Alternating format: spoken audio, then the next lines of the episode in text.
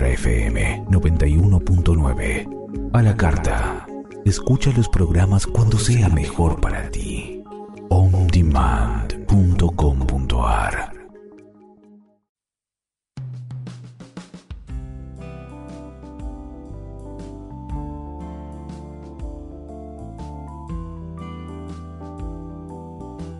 Muy buenas tardes amigos, estamos aquí en El Momento de Sanar. Ese es el título de nuestro programa, eh, dedicado a la medicina integrativa y a toda la nueva medicina, al nuevo paradigma de la medicina, a una medicina que llegó para instalarse, para integrarse a la tradicional y que realmente está salvando vidas. Y por eso estamos aquí junto a nuestro director médico, el doctor Hugo Crisponi Tortosa, que él está en Barcelona, yo aquí en Buenos Aires. Eh, muy feliz de estar en nuestro programa. Así que con las buenas tardes a todos nuestros amigos y seguidores, a Jimena, que es nuestra operadora, le digo muy buenas tardes, doctor Hugo Crisponi Tortosa. Adelante, por favor. Hola Roberto, ¿qué tal? Buenas tardes, buenas noches para España, buenas noches Jimena, buenas noches toda la audiencia de Mantra FM, que cada martes nos ven desde distintas partes del mundo. Y por supuesto, como tú decías, difundiendo el nuevo paradigma, la medicina integrativa. Así es. Y hoy, bueno, tenemos eh, varios cultores de, todo ese gran universo cultural que tiene la medicina y la, y la manera de vivir en salud, buscando la salud mental y física. Eh, lo tenemos, bueno, a nuestro amigo de siempre, Enrique Corbera. Eh, seguimos con el salto al vacío, que es extraordinario, realmente muy importante, enseñar a, a cambiar de alguna manera y no estasiarse la teoría polivagal, que en este caso tenemos a la doctora Natalia, muy joven, la doctora Natalia Gadián, que por supuesto es difícil escribirlo, le aclaro al doctor Hugo Crisponi, porque el corrector de las computadoras enseguida se van a guardián.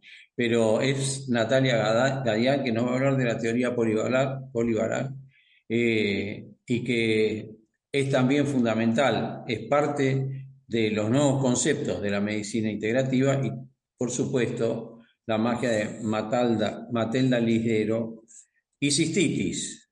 Fascinante lo que dijo. Después hablaremos al respecto, porque con un especialista como vos es un eh, mensaje fundamental ese, ¿no? Este, eh, el, tema, el tema de cambiar antibióticos por el pensamiento, es fantástico eso. Sí, bueno, en realidad, en realidad lo que dice Matelda, lo que habla Matelda en este nuevo paradigma de entender a, la salud y la enfermedad, que es otra cosa, eh, ella dice bien que la cistitis, bueno, tiene distintas situaciones, pero que tampoco hay que dejar de tomar el antibiótico porque cuando los síntomas son muy fuertes, ¿eh? Eh, primero que está el diagnóstico médico, después el tratamiento, pero eh, hace también reflexionar a la persona en base a ese conocimiento de las cinco leyes, ¿no? De tranquilizarse la, mujer, tanto después también hablaremos como el hombre, con sus problemas de vejiga y próstata, ¿no? Que es lo que provoca la, cistitis. Pero bueno, en una primer parte del programa vamos a tener, como bien decías, a la continuación del el salto al vacío que nos ha regalado el martes pasado Enrique Corbera, y hoy vamos a hablar en una primer parte, que luego la comentaremos, eh, esa analogía que hace Enrique Corbera con el viaje del héroe. ¿sí? El salto al vacío, primera parte. Bueno, Jimena, si estamos listos, pues habrá asustado Jimena. Habrá pensado que íbamos a empezar al revés, pero es así. Vamos con Enrique Corbera, primera parte, salto al vacío. Por eso voy a hacer como eh, el resumen de ese viaje del héroe, que es un manual de vida. Y voy a empezar con una frase de, ahora voy a ser más académico, de Neil Donald Walsh, en Conversaciones con Dios, que es un libro, sobre todo Conversaciones, Conversaciones con Dios 1, para mí es un libro extraordinario, y dice, la vida empieza al final de tu zona de confort. Así que si te estás sintiendo incómodo ahora mismo, que sepas que el cambio que está sucediendo en tu vida es un principio, no un final. Yo recuerdo que Neil, cuando empezó a oír las voces, pues estuvo durmiendo hasta en la calle. ¿ok? Es una historia realmente espectacular. Por lo tanto, normalmente las invitaciones a empezar ese viaje del héroe es que además no hay un viaje del héroe, ¿eh? o sea, hay un viaje y dentro del viaje hay muchos viajes, ¿ok? Eh, son las crisis. De hecho, tengo un libro que he escrito últimamente que son crisis, ¿estás preparado para crecer? Bueno, que vino a colación de, bueno, lo escribí antes de que pasase la crisis de los COVID. O sea, yo vino la crisis del COVID, mucha gente le fue mal, que espero que ese mal le sirva para hacer bien, para reinventarse, y mucha gente fue lo mejor que les podía pasar. ¿eh? Por lo tanto, las cosas siempre son así. ¿no? Por lo tanto, las crisis siempre hacen algo muy importante. Nos empujan a salirnos de la zona de confort. Nos ayudan a replantearnos nuestras vidas. Y muchas veces, repito, nos hacen un giro de 180 grados. Y la pregunta siempre no hace falta ni que ocurra nada, ¿no? Es tu vida, una vida anodina, una vida como sin sentido, una vida como que no hace faltan estímulos, ¿no? Y te haces una pregunta clave, ¿no? Tiene que haber otra manera. ¿eh? Seneca decía, la estoy parafraseando, que un hombre o una mujer en que la adversidad no le ha visitado es una persona desgraciada. Por lo tanto, yo he contado muchas historias en más cerca y no las voy a repetir. Eh, una crisis puede ser la pérdida de un ser querido, un cambio de trabajo, en el caso de mi hija ahora, rupturas sentimentales y un largo etcétera. Y les tengo que decir una cosa, nadie es héroe y nadie no es héroe, o sea, todos somos héroes. ¿Eh? Y por tanto, eh, el héroe es cuando realmente coges las riendas de tu vida, ¿ok? y decides dar este paso al vacío, salirte de esa zona de confort, que muchas veces esa zona de confort puede ser, no sé, unos gritos diarios en casa o unas peleas diarias, como he dicho antes, o una repetición de constantemente la misma historia, y vamos a buscar ese mundo especial que está allí fuera, que nos está eh, esperando, y vamos a hacerlo sin mirar hacia atrás. ¿Ok? Pero, a ver, eh, que nadie piense que eso va a decir, ah, voy a hacer un salto al vacío. No, no. Resistencias hay muchísimas, ¿no? Te darás cuenta de tus diálogos internos, las historias que te cuentas, las justificaciones. Eh, a veces te encuentras con una situación imposible y tú dices, yo ya sé por qué me pasa eso, ¿no? Ah, muy bien, ¿y? ¿Y qué haces con eso que ya sabes? ¿no? Y seguimos en el mismo sitio. Sí, pero yo he averiguado, he hecho bioneuromoción y me he dado cuenta que me pasa eso porque tengo una información así. ¿Y? ¿Eh? Como decía antes, ¿no? voy a esperar mejores momentos, ¿no? El mejor momento es aquí y ahora, ¿no? Los famosos mala suerte, ¿ok? Los prejuicios que tenemos sobre el sexo, la religión, etcétera, etcétera. Y sobre todo hay una que es clave de resistencia, es que, bueno, voy a cambiar, pero esperando que cambien los demás, ¿ok? Por lo tanto, esas etapas no las voy a explicar a fondo todas. Cuando uno decide realmente hacer eh, un, cambio en su vida, aparece el mentor. El mentor puede ser una persona, puede ser un libro, puede ser un seminario, puede ser cualquier cosa. Alguien que sientes que te está cambiando la, vida. ¿no? Ejemplos, la píldora de Matrix, la, roja o la azul, la caída de la madriguera de Alicia, que es la, caída del inconsciente. Eh, y, el conejo que siempre lo está persiguiendo es este, esa fuerza que, de cambio, ¿no? La película de Bagger Vance, una película extraordinaria, ¿no? Donde el capitán eh, está destrozado hasta que aparece eh, el mentor y le guía. Cuando decides hacer bien una emoción, nosotros nos convertimos en el mentor de tu proceso. Y el trabajo del mentor, que es la siguiente etapa, es acompañarte a cruzar el umbral, ¿Eh? a dar ese paso, ese salto al vacío. ¿no? El mentor no te, va, no te va a acompañar en este cruzar el umbral, sino como estoy haciendo yo ahora mismo, te estoy acompañando a que hay otras formas de ver las cosas y que eso depende de ti, ¿no? Y te avisa de los problemas, ¿no? Que ya los, eh, eh, te los estoy diciendo, los cantos de sirena, ¿no? ¿Dónde estás mejor que aquí? ¿Eh? O si te vas, no vuelvas. ¿Suena esto? la verdad es que cuando ustedes ya han tomado esa decisión, ya no hay vuelta atrás. Ya no hay vuelta atrás. Lo podrán postergar, pero ya no hay vuelta atrás. Porque quizás no estés haciendo nada, pero ya lo está haciendo tu corazón. Y cuando tu corazón te empuja hacia algo, lo siento, pero va a ocurrir este algo. ¿eh? ¿Ok? Bien, el, guardián del umbral, la gente se piensa que es un monstruo que hay por allí. No, no. El, guardián del umbral lo hemos creado nosotros. ¿eh? Son nuestras dudas, nuestros miedos, nuestras resistencias. ¿eh? O sea, toda esa palabrería que no me monto. En definitiva, eh, el guardián del umbral se puede expresar en nuestra vida pues, en esos cantos de sirena, en ese viaje de Ulises a Ítaca, ¿eh? que todos estamos haciendo un viaje a Ítaca. Es un viaje donde Ulises le, dice que le aten a al, al postre porque quieres seguir ese viaje. Cuando tú haces un cambio importante, por ejemplo, muy, eh, decides que te vas a separar de tu pareja porque sientes que tu pareja uh, ha vivido en ti, pero que te está como una situación que no avanza para nada, siempre habrá un, habrá un canto de, sirena de una amiga que te diga, ya te lo has pensado bien, ¿no? Porque la amiga también te quiere, quiere marcharse, pero como que... Pero claro, si tú te lo haces, entonces ella ya no tiene excusas. Esas es así de historias que he visto así.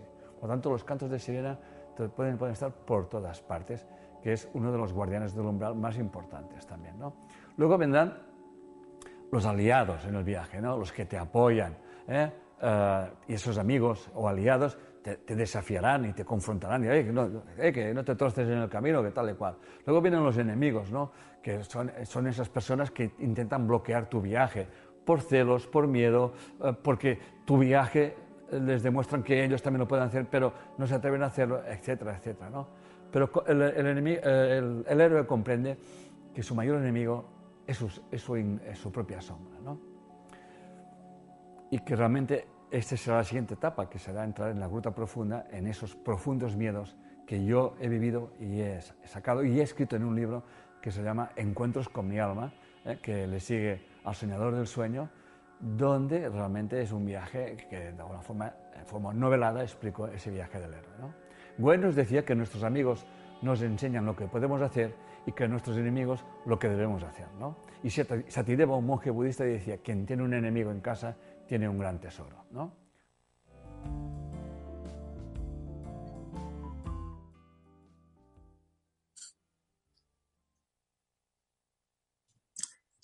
Bueno, eh, si sabremos nosotros, ¿no? De viajes, de amigos y enemigos al respecto, ¿verdad?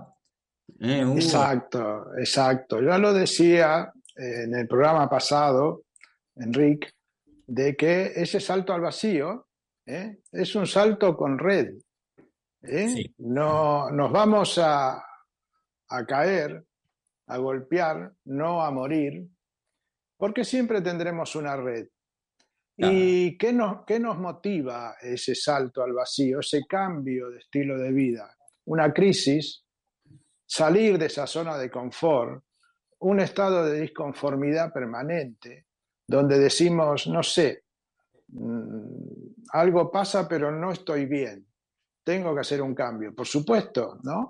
Que ese cambio es una decisión para cruzar el umbral, y como dice Enrique, ese umbral no es nada malo, son nuestras creencias, nuestros sesgos, ¿no?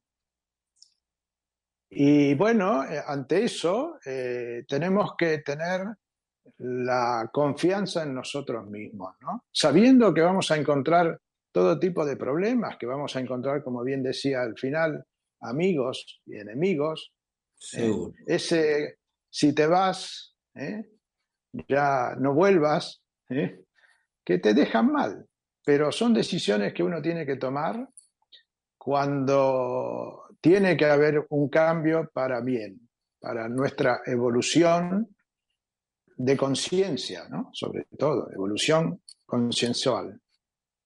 Y la necesidad de buscar un camino, un camino distinto, un camino superior, un camino que nos lleve a, enaltecer el conocimiento, eh, En fin, hay, hay varias razones para que una persona tenga que cambiar. hoy en día hay una búsqueda permanente de los jóvenes por, por obviamente, lo que han estudiado, tratar de, de hacerlo una profesión, una profesión rica. Entonces buscan mercados buenos y a lo mejor esos mercados buenos, algunos son infinitamente difíciles por, por el idioma, por, por, la sociedad, pero no, estaba recordando, por lo que decía, de que yo he, trabajado mucho en distintos países, por razones siempre este, televisivas, o sea, no es que estaba buscando distintos caminos, sino que tenía nuevas oportunidades. Y, y siempre encontré un coterráneo, un argentino que era exitoso, bueno, en medicina, vos lo sabes mejor que te tengo a vos de, ejemplo, pero hay mucha gente joven, mucha gente que ha pasado toda su vida afuera, y en ingeniería lo mismo, o sea, en todos los ámbitos profesionales, inclusive los que no están profesionalizados con título, pero sí tienen esa facilidad de, de poder trabajar y tener una profesión de las que en el mundo, y más en el primer mundo, hay muy, muy pocos manitas. Y, en nuestro país sabemos que, eh, que argentino no sabe de plomería, electricidad y todas esas profesiones que son tan buscadas en el mundo entero y que son muy valiosas y que hacen fortuna.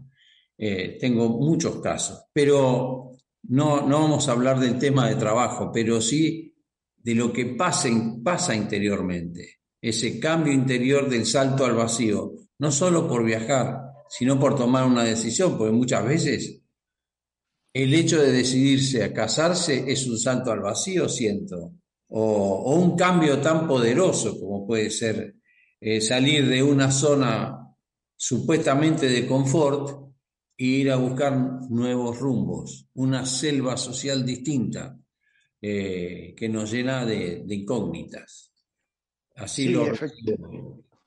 Efectivamente, y aparte cuando se da ese cambio, ese salto al vacío, como dice Enrique Orbera, siempre encuentras el mentor, encuentras el maestro, encuentras el, el apoyo que tienes que tener, que por supuesto no te va a solucionar nada, simplemente te va a acompañar en ese salto, en ese cambio que estás haciendo, y además siempre, yo a veces decía, ¿no? Eh, debo tener el ángel de la guarda, ¿no? Porque a veces tenía caídas y en el último momento salía, ¿no? Aparecía el ángel de la guarda, claro. Exacto, exacto. Siempre tienes un ángel. ¿eh? Y bueno, esa debe ser la red, la red que habla, eh, que ahora nos va a decir también, nos va en su segunda parte, ¿no? En la segunda parte. En esa segunda parte donde dice que hay problemas, hay fracasos y demás, pero siempre se sale y al final es encontrarse con uno mismo. Pero bueno, podemos escuchar el final del salto al vacío. De acuerdo. Adelante, Jimena, por favor, con la segunda parte de Enrique Orbera. Hay momentos en ese viaje al héroe en que tocas fondo. Estás como destrozado. Eh, yo lo he pasado. Calumnias, eh, han surgido eh, impedimentos, descréditos, etcétera, etcétera. Pero luego solamente te queda, una, solamente te queda un, un camino. ¿Y saben cuál es? Lo he dicho al principio. Creer en ti mismo, la confianza en ti mismo. Y todo eso, lejos de debilitarte, te hace más fuerte. Una vez superas esta etapa, que es quizás la más dura, la más dura, en que el héroe se puede morir, viene la recompensa. Llega la integración de lo que se llama la conciencia opositorum, comprender que las luces y las oscuridades no se pueden separar. Y luego cuando ya realmente tienes esta etapa, esa, conciencia opositorum, eh, comprendes que el viaje que has empezado, su objetivo es la compasión. Y lo consigues gracias a trascender los opuestos, que es cuando haces aterrizar el cielo en la tierra. Y entonces haces una cosa, es regresar otra vez al mundo ordinario, como estoy yo, y explicarlos a ustedes, por ejemplo, en ese Enric más cerca, por poner un ejemplo, o en mis conferencias, o en Enric Responde, o en cualquier oportunidad que yo sienta que me estoy comunicando con todos ustedes. No estoy aquí para convencerles de nada, estoy aquí para transmitir mi experiencia y darles las gracias a ustedes por estar aquí, porque si ustedes no estuvieran aquí, yo tampoco estaría aquí. ¿eh? Por tanto, llega esa etapa tan importante que es la resurrección, o que eres un nuevo ser, tienes una nueva visión de la, de la vida y estás viviendo en el mundo dual, pero desde una conciencia de unidad. Y para terminar ya unas reflexiones finales, que son las siguientes, que vendría, pues bueno, la parte poética de lo que estoy explicando desde aquí ahora, que es la siguiente. Por lo demás, ni siquiera tenemos que aventurarnos solos, pues los héroes de todos los tiempos lo han hecho antes que nosotros. Por lo tanto, aquí el camino ya está marcado. El laberinto es exhaustivamente conocido. Solamente debemos seguir la huella del paso del héroe, de los que nos han precedido. Donde antes habíamos pensado hallar una abominación, encontraremos un poder divino. Y donde habíamos pensado matar al otro, nos mataremos a nosotros mismos. Donde habíamos pensado viajar hacia el exterior, llegaremos al centro de nuestra propia existencia. Y donde habíamos creído estar solos, nos daremos cuenta que estamos regados por todo el mundo. Joseph Campbell. Hay otra que es el miedo a volar. Y cuando se hizo mayor, su padre le dijo, Hijo mío, no todos nacen con alas. Y si bien es cierto que no tienes obligación de volar, creo que sería una pena que te limitaras a caminar teniendo las alas que el buen Dios te ha dado. Pero yo no sé volar, contestó el hijo. Es verdad, dijo el padre, y caminando lo llevó al borde del abismo de la montaña. ¿Ves, hijo? Este es el vacío. Cuando quieras volar, vas a venir aquí y vas a tomar aire y vas a saltar al abismo. Y entonces extenderás tus alas y volarás. El hijo dudó. ¿Y si me caigo? Aunque te caigas, no morirás, respondió con elocuencia. Solo te harás algunos rasguños que te harán más fuerte para el siguiente intento. Para volar, hijo mío, hay que asumir riesgos. Y si no quieres riesgos, tendrás que seguir caminando toda tu vida. Le pregunta a un maestro, ¿cómo se hace para dar por fin el salto? Y el maestro respondió, despidiéndote con agradecimientos del suelo que hace inútiles tus alas. Y yo te contesto, si no das el salto, tendrás una vida segura, pero anodina. Quizás una vida fútil, sin sentido, sin vértigo y llena de miedo. ¿Esta es la vida que anhelas? ¿Te atreves a abrir tus alas y volar? Esta es mi invitación. Muchas gracias.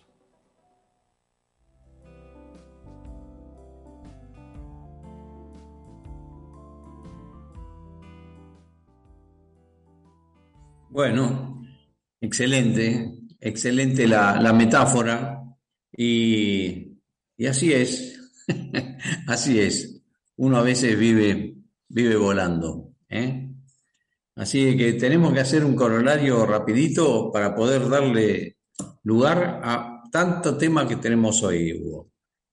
Sí, bueno, terminar eh, diciendo la, última parte ¿no? de Enrich, eh, todas las dificultades que conlleva este salto al vacío, que ya lo había mencionado antes, en ese umbral que son las creencias, los amigos, enemigos, pero como decíamos el martes pasado y que él lo hace a través de una analogía de Jorge Bucay, eh, hablábamos también de Apollinaire cuando les dijo a, sus discípulos, bueno, acercaos al abismo, ellos decían no puedo, no, no, no podemos, bueno, al final cuando se acercaron los empujó y salieron volando.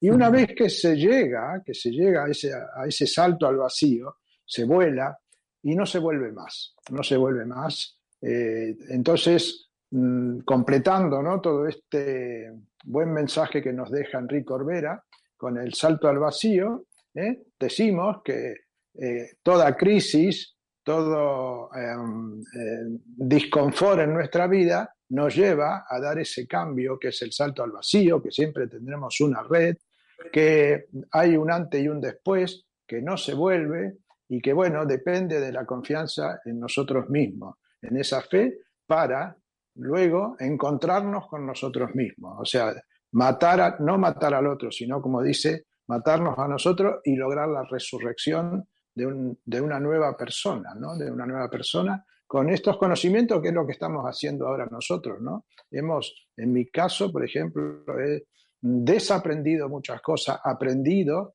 nuevas, como las cinco leyes, todo esto de la bioneuroemoción, la teoría polivagal que ahora vamos a hablar, y la difundimos, ¿sí? Así que bueno. Adelante, entonces. Tenemos que seguir adelante con el programa.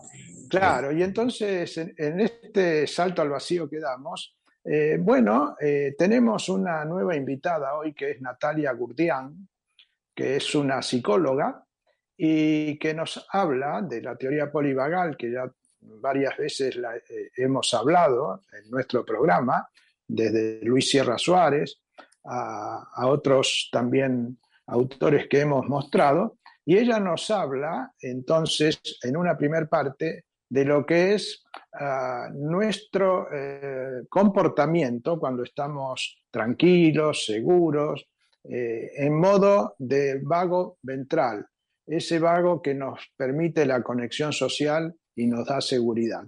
Luego lo comentaremos. Exactamente. Adelante, Jimena, por favor, con la teoría polivagal.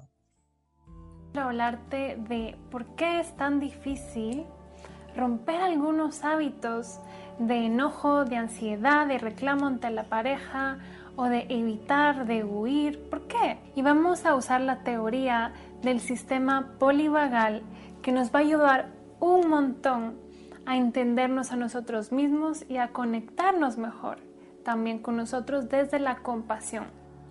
Yo soy Natalia Gurdián, soy psicóloga clínica, especialista en terapia de pareja y relaciones, la relación contigo mismo y la relación con los demás. Y bueno, a ver, ¿por qué es tan difícil romper algunos hábitos, digámoslo así? Pongámosle hábitos de reclamo, de, enojo, de ansiedad, como decía, eh, desde el apego ansioso, o por ejemplo desde el apego evasivo, de quedarse callado, de, huir, de, o de atacar, de contraatacar de regreso de forma defensiva para parar la amenaza, digámoslo así. El sistema polivagal de Steven Porges, o Porges, no estoy segura cómo se dice, es este sistema en donde se ve por medio de una jerarquía cómo funciona nuestro sistema nervioso. ¿por qué te digo esto? Todos hemos escuchado esto de lucha o huida, ¿no? Antes se pensaba que más que todo nuestro sistema tenía dos modos, el de relajación y el de activación, y el de activación era luchar o huir y ya está. Pero este doctor, este neurocientífico, eh, se dio cuenta que realmente no es así, sino que tiene tres sistemas. Imaginémonos que vemos una amenaza. Lo que normalmente hace nuestro cuerpo primero es intentar conectarse con alguien más o regularse emocionalmente para sentirse mejor y eliminar la amenaza, digámoslo así. Por ejemplo, si tenemos un examen que nos preocupa mucho y no sabemos cómo nos va a ir, podemos hablar con un amigo y decirle con nuestra expresión facial de no sé, estoy nervioso, no sé qué hacer, ¿verdad?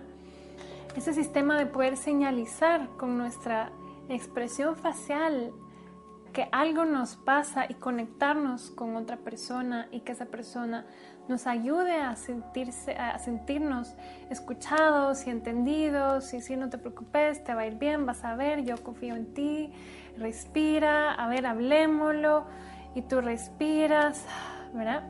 Ese es el sistema vagal ventral, que es el de la conexión con otros, el de poder voluntariamente relajarnos respirando, por ejemplo, el de tener curiosidad, el de tener compasión, el de estar presentes, el de la resiliencia.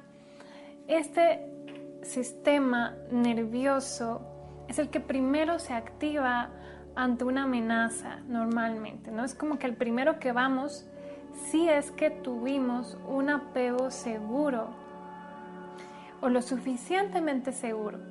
Si de pequeños em, cada vez que nos sentíamos mal, que llorábamos, que estábamos nerviosos, que estábamos tristes, pudimos experimentar que nuestros papás, nuestros cuidadores, em, nos confortaban, nos escuchaban. Entonces se formó ese sistema nervioso de tal manera que va a poder regularse acudiendo a otras personas. Y es así como la evolución lo quiso, digámoslo así, porque así somos más fuertes. Sin embargo, si no tuvimos esta experiencia, no vamos a poder fácilmente activar este, este estado de nuestro sistema nervioso porque vamos a tener la sensación y, tuvimos la vivencia, ¿no? Que acercarnos a otros no nos va a ayudar a relajarnos y a sentirnos bien. No nos van a escuchar, no nos van a entender, más bien nos van a hacer, nos van a poner más nerviosos, culpables, avergonzados. Entonces, ese sistema no se activa, ¿ya?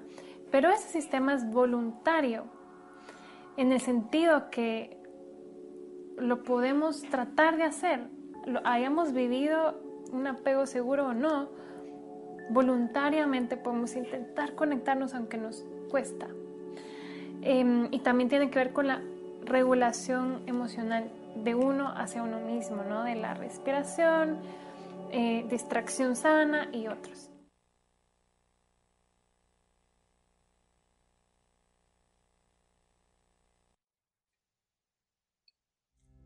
Bueno, bueno, Hugo, eh, hay muchas preguntas al respecto. Yo sé que este es prácticamente tu tema, pero te voy a hacer una pregunta bien periodística desde mi ángulo, que tiene que ver con que antes no había tres, eh, este, en este caso, eh, tres, había el simpático, o sea, supongo yo, y, el vago, ¿no es cierto? El parasimpático. el parasimpático y el vago. Y, y, bueno, y en esta nueva teoría se agrega un tercero. O sea, tenemos el vago dorsal, el vago ventral y el este, simpático.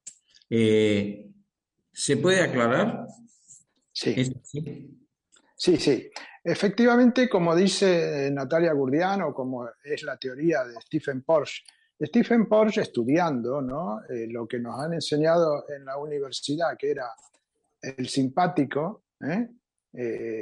y parasimpático, es decir, lucha, huida, simpático, y después relajación, el parasimpático.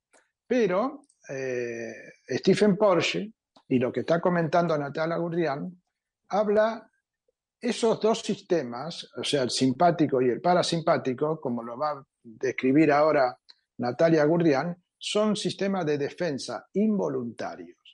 Ahora, lo que describe Stephen Porsche con la teoría polivagal es que el nervio vago, hay un vago dorsal que es inconsciente, que es reptiliano, que es primitivo, de supervivencia, y un vago ventral. Ese vago ventral que eh, se origina en, las cervicales, en el tallo cerebral, va por el oído medio, va por el glosofaringio, por la laringe, por el corazón, pulmones y demás, es ese, ese freno ese sistema de conexión social y de seguridad. Entonces, es voluntario, pero ¿qué pasa? Eso viene eh, armado, por así decirlo, o programado por los apegos. Es decir, o cómo hemos aprendido o cómo nos han enseñado primero, los primeros que son nuestros padres, ¿no? Luego, en la escuela y demás, en nuestra primera infancia. Entonces, uno puede estar tranquilo, seguro, de mayor, si ha tenido ¿eh? Un buen aprendizaje de emociones, emocional, en una primera infancia. ¿Y en qué consiste ese vago ventral que depende de la voluntad, que mm, eh, responde a la empatía, a la resiliencia, a la conexión con el otro, ¿eh? es como ha sido uno programado. Y es voluntario. ¿no? Ese, es, el, es la conexión social que tenemos todo a través de la mirada, como bien dice Natalia, eh, cuando nosotros escuchamos una sirena, un ruido, tenemos un examen que no nos estamos inseguros, siempre tenemos, lo primero que hacemos es la comunicación con el otro. Claro. ¿Eh? Sí, sí, sí, el alerta te provoca eso, claro. Claro, es, es como se dice una corregulación. Primero nos podemos regular nosotros mismos, o sea, nos autorregulamos.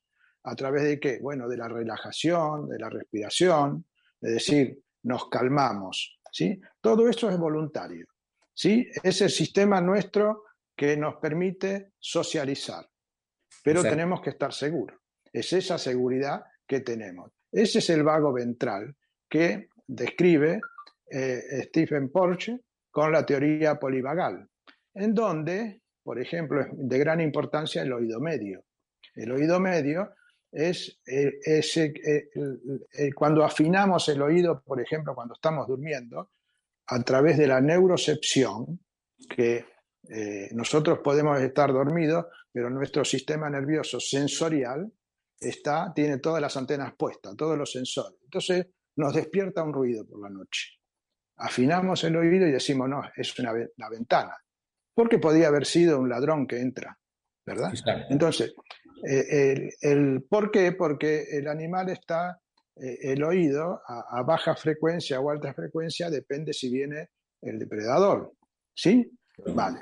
Entonces tenemos que estar atentos. Lo mismo que la voz, esa voz prosódica que habla eh, Stephen Porsche de la teoría polivagal del vago ventral, es esa voz calma, la que tiene, o las gesticulaciones que tiene la mamá con el bebé cuando está llorando, ¿eh? los movimientos faciales, los movimientos de la, de la, vista, el abrazo, como dice mm, la psiquiatra, ¿eh?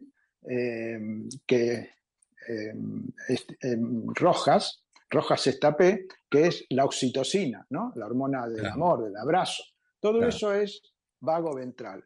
Y seguridad, o sea, conexión social y seguridad. Pero ahora vamos a escuchar ¿eh? la segunda parte de Natalia Gurdian, que nos dice, y que es involuntario, cuando estamos entonces con una inseguridad o nos sentimos atacados, qué mecanismos tenemos de defensa.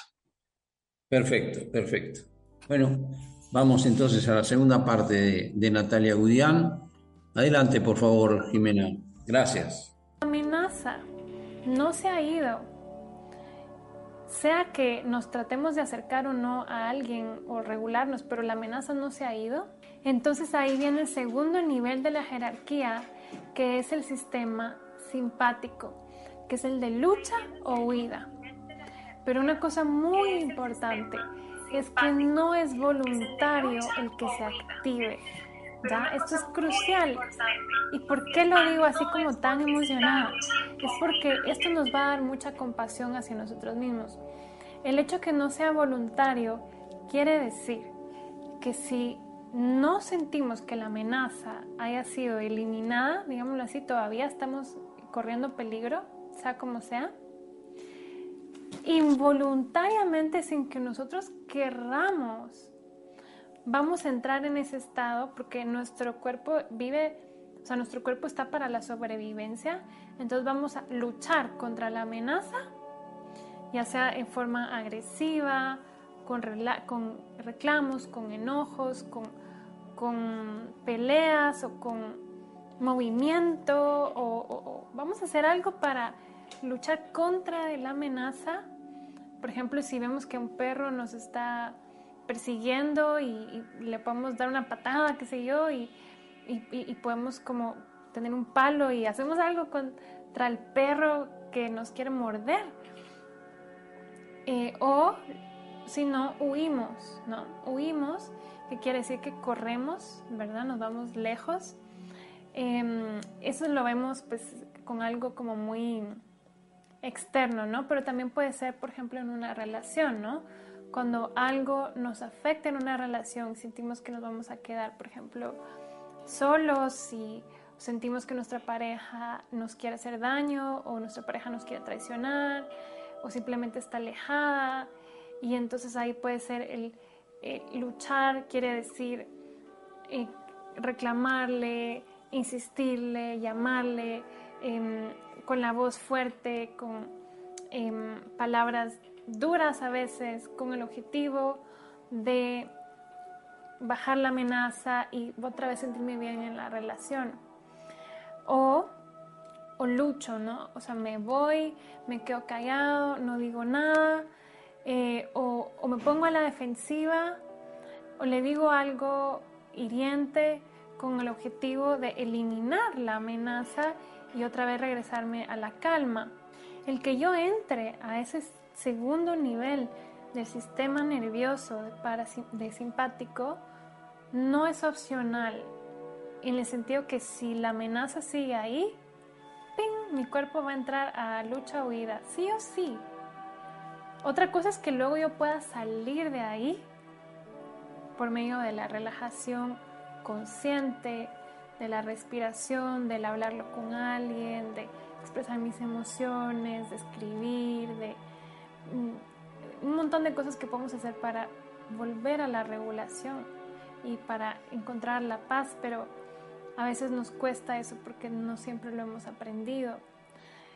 Entonces, sí, ahora, si esta parte de simpático, lucha, huida, eh, todavía aún así no se ha ido la amenaza, entramos en el último estado, en el estado más primitivo, digámoslo así, que se llama el vagal dorsal y que es un estado más del cerebro como más reptiliano, digámoslo así, en donde nos inmovilizamos. Y es como que entramos en una parte como de ahorrar energía. Como que estamos, como que fue demasiado ya, demasiada activación. Es como cuando usamos muchos enchufes en la casa y de repente se apaga la luz, ¿no? Se va la energía. Entonces igual en nuestro cuerpo es como que se, nuestro, se nos va la energía, nos sentimos deprimidos o paralizados, bloqueados, como que no tenemos tampoco expresiones faciales, o nos sentimos adormecidos, no sentimos nada, disociados. Disociados quiere decir como que no estamos en el presente, en nuestro cuerpo, sino que estamos idos, estamos desconcentrados. Es como por ejemplo cuando uno se mete en la cama y no quiere hacer nada, no quiere salir de ahí, así se quiere quedar y no puede ni, ni moverse. ¿ya? Es la inmovilización. Y tampoco es consciente, o sea, no es voluntaria no es voluntario. Si la lucha o la huida no nos sirvieron y sigue la amenaza ahí, nos vamos a la inmovilización. Si es voluntario, que con esfuerzo y poco a poco y con cariño hacia nosotros y con ayuda, muchas veces salgamos de ahí, salgamos de ahí. Pero no es voluntario el que entremos. No sé si eso tiene sentido. Y tienen esos nombres porque el vagal ventral es un nervio vago que está como dividido en dos. Entonces le dicen nervio vago como ventral, quiere decir que es la parte de, de frente de nuestro cuerpo. Y tiene sentido porque es donde los nervios de la cara, ¿verdad? Cuando uno está utilizando sus nervios de la cara, para señalizar hacia la otra persona que necesita ayuda, necesita confort, necesita cariño o para señalizar que todo está bien y todo está tranquilo y nosotros necesitamos muchas veces esa, o sea, no solo ausencia de amenazas, sino que necesitamos sentirnos como con la otra persona conectados facialmente, ¿verdad? Por eso es tan importante la expresión de la cara, cuando uno se, se siente más tranquilo, o el tacto, ¿verdad? Mientras que el nervio vago dorsal, que es del otro, de, de del cuerpo, de la espalda, digámoslo así, es el que eh, está involucrado en la inmovilización.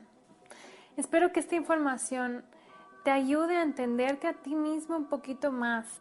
Cuando uno se entiende mejor, tiene mucho más compasión hacia uno mismo, de decir, ay, por eso es que me cuesta tanto, ¿ya? O, o con la pareja, ¿verdad? Por eso es que le es tan difícil. Y acordémonos que siempre nosotros buscamos la sobrevivencia, pero que también estamos hechos, biológicamente hechos para conectarnos y también eso es una forma de sobrevivir, es lo que la naturaleza quiso, digámoslo así. Es por eso que hemos sobrevivido como seres humanos. Por eso que hemos sobrevivido como seres humanos. Bueno, bueno, ha finalizado la exposición, muy claro, me pareció muy buena la, explicación, eh, pero siempre estudiaré lo que más pueda sobre, sobre todo, todo lo que a mí representa ese conocimiento fantástico de la medicina china, ¿no? ¿Qué, pasa con, con, el, con lo que nos atraviesa? Y más que nada, porque en cuántica se utiliza todos los, los terminales nerviosos, todo el sistema nervioso completo.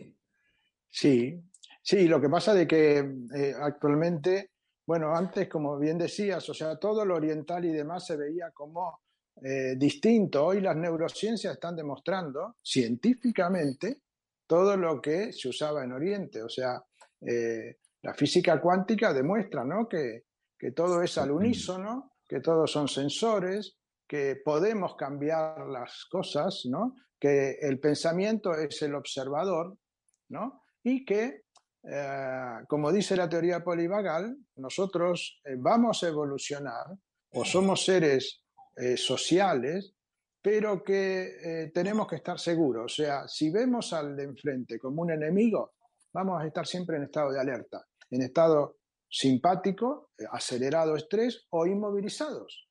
¿Sí? En cambio, cuando, cuando el otro tenemos esa sensación de que, bueno, un amigo, eh, e, e, esa cara, esos movimientos faciales, esa mirada, ¿no? Eh, esa mirada complaciente, esa voz también prosódica y todo, bueno, nos, nos eh, aquieta mucho. Por, por, supuesto que en base al conocimiento uno se puede autorregular, pero después, si no, necesita el corregulador que puede ser, como decíamos antes, eh, eh, los padres, un hermano, un amigo o un terapeuta. ¿Sí? de acuerdo. Como seres sociales. Bueno, seguiremos hablando ¿no? de la teoría polivagal porque da para mucho. ¿Por qué? Porque todas las herramientas de la medicina integrativa, ya sea orientales o occidentales, sirven para activar el freno vagal, ¿no? Cuando estamos eh, hiperexcitados con un estrés profundo o inmovilizado con una tristeza, una depresión, un ataque de pánico, ¿verdad? Qué bueno, exacto, exacto. Bueno, no quiero perderme a, Matelda, ¿eh? por favor. Exacto, Matelda Lidero con la cistitis, adelante y luego lo comentamos. De acuerdo, adelante, por favor. Gracias, Jimena. Bienvenidos a un nuevo video de mi canal. Hoy se me ocurrió hablarles de un tema que casi seguro que la mayoría de las mujeres alguna vez nos pasó que es la famosa cistitis o infección urinaria. ¿Qué es esto de ir al baño muchas veces, te arde cuando haces pis? Eh, muy frecuentemente, como decimos los ginecólogos, se da después de haber tenido relaciones. También se la llamó o se la llama cistitis de la luna de miel. Y entonces es traerles también una reflexión de cuál puede ser el origen. ¿Por qué nos pasa a veces sí y a veces no? Y por un momento te puede pasar muy seguido y después por años no te pasa. Y mm, de ninguna manera esto es para que no hagan el tratamiento, porque es tan molesto que el tratamiento en general uno lo, hace y el tratamiento en general se hace con antibióticos. Pero es una idea como, como siempre les cuento de por qué nos pasa eso. Y pensemos una cosa, como dijimos en el modelo de las cinco leyes, es pensar en nuestra versión animal, ¿no? Somos un animal que tiene sus tejidos y que la, evolución nos puso una cabecita que piensa, pero nuestro cuerpo sigue funcionando como ese animal que somos. Entonces pensemos, ¿para qué sirve el pis? ¿En qué momento los animales usan el pis? Y lo usan para marcar territorio, ¿no? ¿Quién no vio alguna vez un perro o un gato que te hace pis por todos lados? Entonces, la vejiga cuando nosotros nos sentimos invadidos o tenemos una intromisión en nuestro territorio, igual que le pasa a los perros que hacen pis a cada rato, nuestro instinto es querer hacer pis a cada rato. Y el que se encarga de hacer pis es la vejiga, que es donde se acumula el pis, ¿no? que fabrica nuestros riñones. Entonces, en, cada vez que nos sentimos invadidos en el territorio, y que acá tengo que hacer una aclaración, que es que las hembras, todos vimos los perros y las perras haciendo pis. El perro levanta la patita y hace pis como para afuera y la perrita baja la cola y hace pis en ese, en ese lugar que está abajo de ella. Entonces eso nos lleva a, a pensar que las hembras marcamos nuestro territorio más interno y el macho nos marca el territorio externo o nos pone como los mojones en el territorio. Entonces te invito a que pienses si no te pasó que cada vez que tuviste una inflamación de la vejiga llamada cistitis, con esos síntomas que referí hace un ratito, no fue que te sentiste invadida. ¿Y por qué le ocurre más frecuentemente a las mujeres que a los varones? Teóricamente dicen que es porque tenemos la uretra, que es el cañito que lleva el pis de la vejiga al exterior, más corto y el hombre lo tiene más largo. Pero, ¿quién es que se siente invadido? El varón, para poder invadir en la relación sexual, si no quiere invadir, no podría, ¿no? En cambio, nosotras sí, claro, nos podemos sentir invadidas. Eso vuelvo a, referir esto de decir que sí cuando tenemos que decir que no. Entonces, frente a la recurrencia de estos síntomas, quiero que pienses de qué forma te sentís invadida, de vuelta. ¿No será que no estás teniendo relaciones bien o estás haciendo cosas que, que no harías?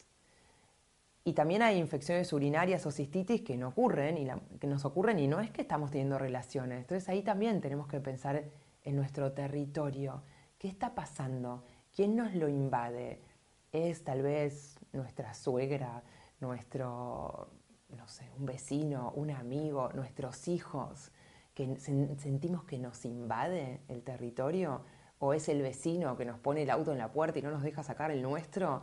Entonces piensen de esta forma en la recurrencia, en la, cuando el síntoma aparece una y otra vez, en estos temas de sentir nuestro territorio invadido. Y por supuesto que a los varones también les puede pasar, pero es menos frecuente, porque la invasión que implica una relación sexual que mm, no, me está, no me está yendo muy bien, o como les dije, decir que sí cuando queremos decir que no, muchas veces es la causa principal. Obviamente hay que, puede ayudar las recomendaciones clásicas que nos te da tu ginecólogo y que yo las di muchas veces, que son hacer un chorrito de pis después de las relaciones y higienizarse cuando uno va de cuerpo adelante para atrás para no mezclar la materia fecal y todas estas cosas. Eh, claro que puede funcionar, pero eh, pongamos atención en qué medida eso también puede ser a veces una manera de sentir que uno se está sacando de encima al intruso, ¿no? También podría ayudar en ese sentido. Así que mm, eh, gracias por estar, eh, haber visto el video. Seguí el canal y apretá la campanita, así no te perdés de nuevos contenidos. Muchas gracias.